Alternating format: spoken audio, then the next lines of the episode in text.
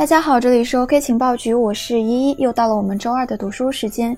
今天要分享的是比特币十年的第五章的第二节，二零一二中国人的挖矿大业。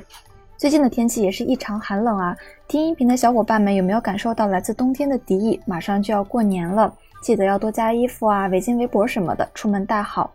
冬天这么冷，不要总是在外面跑，在家多陪陪家人，听听我们 OK 情报局，记得订阅我们哦。好。我们开始今天的音频。二零一二，中国的挖矿大业。今天的中国是加密货币挖矿领域的大国，矿机技术和矿场的规模也是全球领先。这也使得中国在比特币世界有着举足轻重的话语权。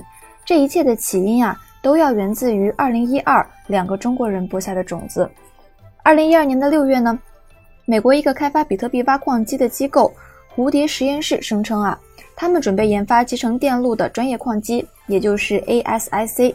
如果研制成功，蝴蝶实验室将拥有比特币世界超过百分之五十一的算力，也就意味着能对比特币的区块进行篡改，从而掌握大量的比特币。这引起了人们对新一代矿机的讨论和关注。这年的七月啊，一个昵称叫做 Fried Cat 网友在比特币的官方论坛 Bitcoin Talk 上发表了一个帖子，说自己可以制造。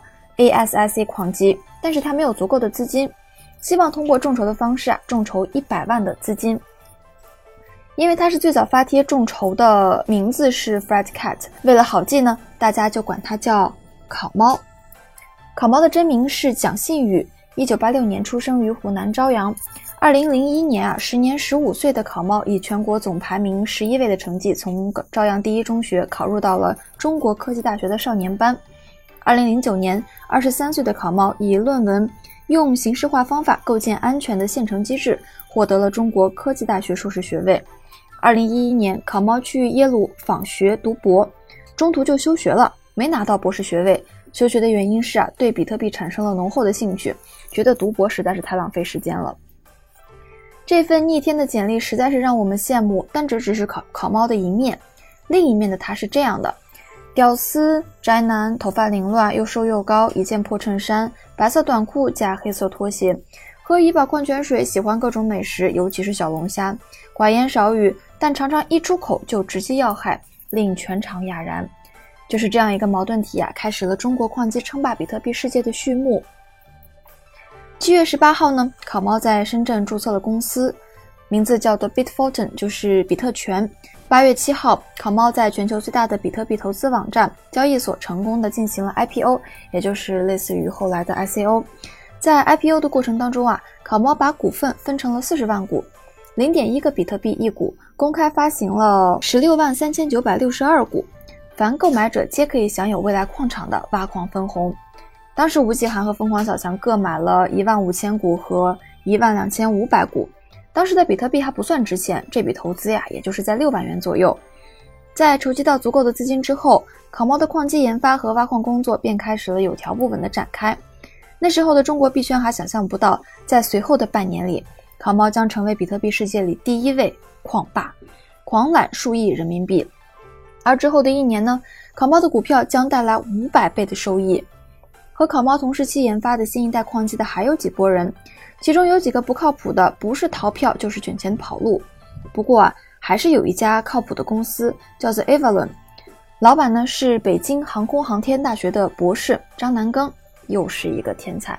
据说这个张博士啊是一个酷爱动漫的宅男，一年可以看五百多部动漫，标准的二次元宅男。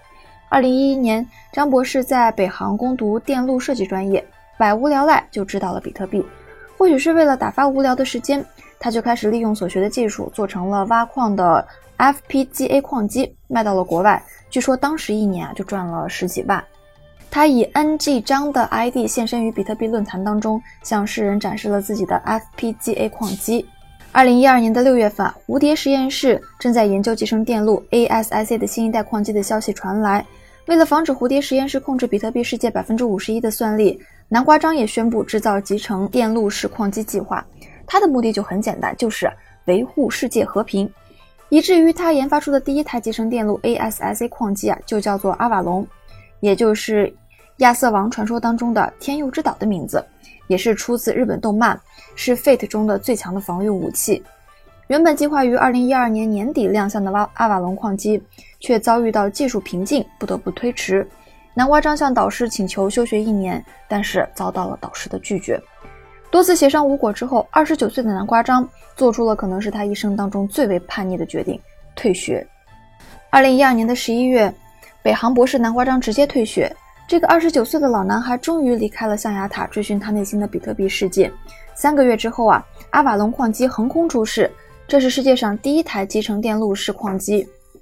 一台阿瓦隆矿机一天能够挖出三百五十七个比特币，按照当时的价格来算，一天就赚了二十多万哦！世人惊呼：这哪里是矿机，简直比印钞机还要印钞机！二零一三年的年初，烤猫和南瓜章的矿机啊相继开始出货了。从时间上看呢，南瓜章是世界上第一个造出集成电路式矿机的人，而烤猫是第二个做出集成电路式矿机的人。但是烤猫是第一个能够把这种矿机量产的人。而此时的蝴蝶实验室还在跳票，传说中的蝴蝶矿机啊还在研发中。新一代的矿机出现不久，比特币的矿机市场就已经变成了中国人的天下了。如果说在比特币十年的历史进程里，挖矿奠定了中国人在比特币世界的地位，那么烤猫和南瓜章一定是最初的贡献者。在矿机的轰鸣声之中，中国的矿场将电力转化为加密货币世界的真金白银。好了，今天的节目就到这里结束了。关注我们的音频栏目 “OK 情报局”，持续更新哟。